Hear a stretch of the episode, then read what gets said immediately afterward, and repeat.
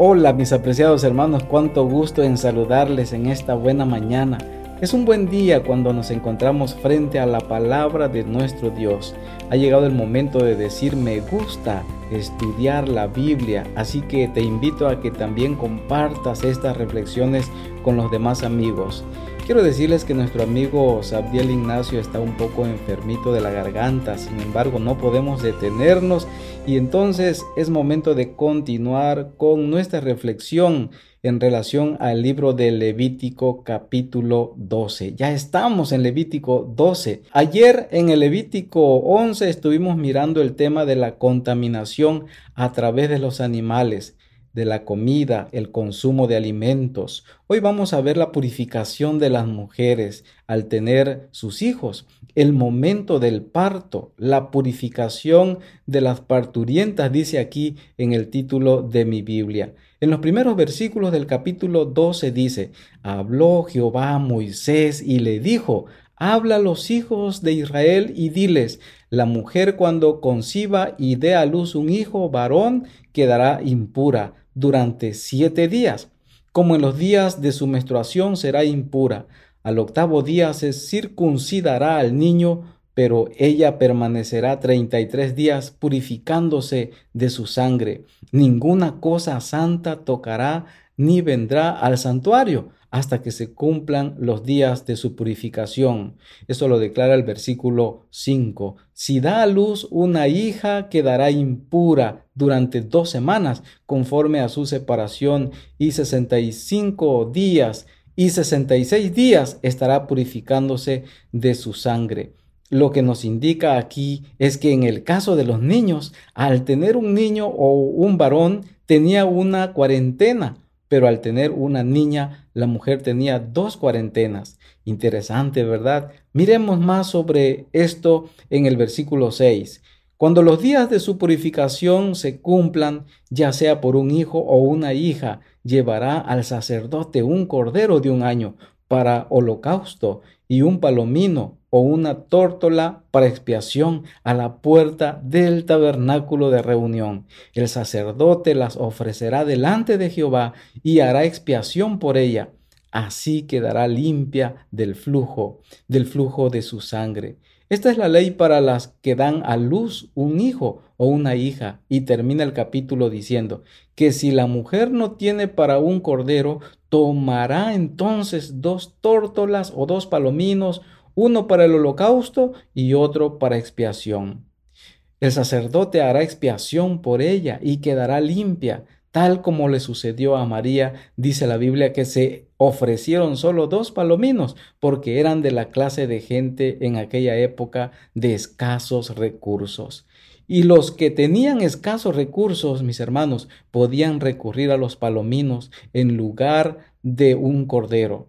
Los primeros seis días después del parto eran críticos para la madre y a menudo se producía considerable pérdida de sangre.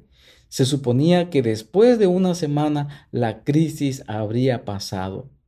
Durante otros 33 días la madre no debía llegar hasta el santuario ni participar de ninguna ceremonia religiosa.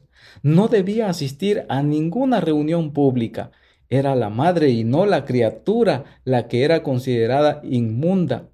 Muy bien, queridos amigos y hermanos, Aquí encontramos algo bastante curioso, pero es interesante recordar que Dios había bendecido la reproducción desde la creación. Y cuando le dijo a Adán y a Eva, fortificaos y multiplicaos, en el libro de Génesis, esta bendición se aplicaba también después de la caída. Pero como el pecado causó muerte, mis hermanos, dice el libro de Romanos, porque el pecado entró, dice, entró también la muerte. Todo recién nacido es mortal, dice la palabra de Dios, al denominar impuro a distintos aspectos masculinos y femeninos para la reproducción. Dios no está condenando precisamente el alumbramiento, sino que está indicando que necesitaban rituales para su tratamiento. Y aquí estamos hablando, mis apreciados, en torno a ritos o a leyes ceremoniales, pero que también tenían implicaciones en la salud. Dios es sabio, mis amados. Dios es sabio y deseaba lo mejor para las mujeres en ese tiempo. Recordemos que en aquella época los factores de la higiene y de los tratamientos médicos eran muy, pero muy escasos. Y vemos aquí que con seguridad Dios estaba dando un especial cuidado a las mujeres que habían tenido un bebé. En ese momento cuando las mujeres estaban tan frágiles, tan delicadas, y también el bebé, claro, era bueno que Dios a través de estas leyes permitiera que la mujer no recibiera visitas, pues se sabía que a través de esas visitas podría contagiarse de algún virus, de alguna enfermedad. De esa manera también podemos ver esto como una prevención, además de que era parte de la ley ceremonial, como ya lo hemos dicho mis apreciados. También aquí vemos que hay una diferencia, porque cuando se tenía un niño era una cuarentena, pero cuando era una niña entonces declara que serían dos cuarentenas, como ya lo vimos. El hecho de que las mujeres quedaran impuras con más frecuencia que los varones no las devaluaba como personas. Simplemente cumplían un papel diferente y especial en la reproducción y así dice finalmente que se haría expiación por ella y quedaría limpia. Debemos aclarar que la llamada expiación aquí significa purificación y no precisamente perdón de pecados, porque dar a luz, mis hermanos, no es un pecado y claramente la Biblia así lo confirma. Hablemos más de los versículos 7 y 8. El sacerdote los ofrecerá, dice, en expiación por ella y quedará limpia de su sangre. Esta es la ley de la que da a luz un hijo o una hija.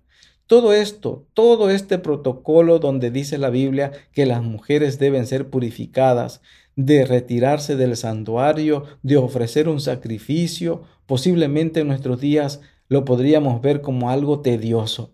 Pero recuerda que no hay nada más hermoso que ver el nacimiento de uno de nuestros hijos. Cualquier cosa que tengamos que hacer eh, pasa a segundo plano. Aún en el caso de las mujeres, el dolor se olvida porque ahora dan paso a una nueva vida y se aferran a esa vida para cuidarlo, para verlo crecer, para instruirlo. Así que todo realmente pasa a segundo plano. Para finalizar, permíteme eh, recordarte el principio que establece Salmo 127, versículo 3, y la palabra de Dios declara y nos dice que herencia del Señor son los hijos. La gran pregunta es, ¿qué se está haciendo con esa herencia que el Señor te dio? No basta solamente con traerlos al mundo, mis amados. No basta únicamente con darles vida, con tener ese maravilloso regalo de procrear. Hay muchas más responsabilidades que como padres se tiene, y es que también los padres fueron animados y desafiados a instruir a sus hijos por los caminos del Señor.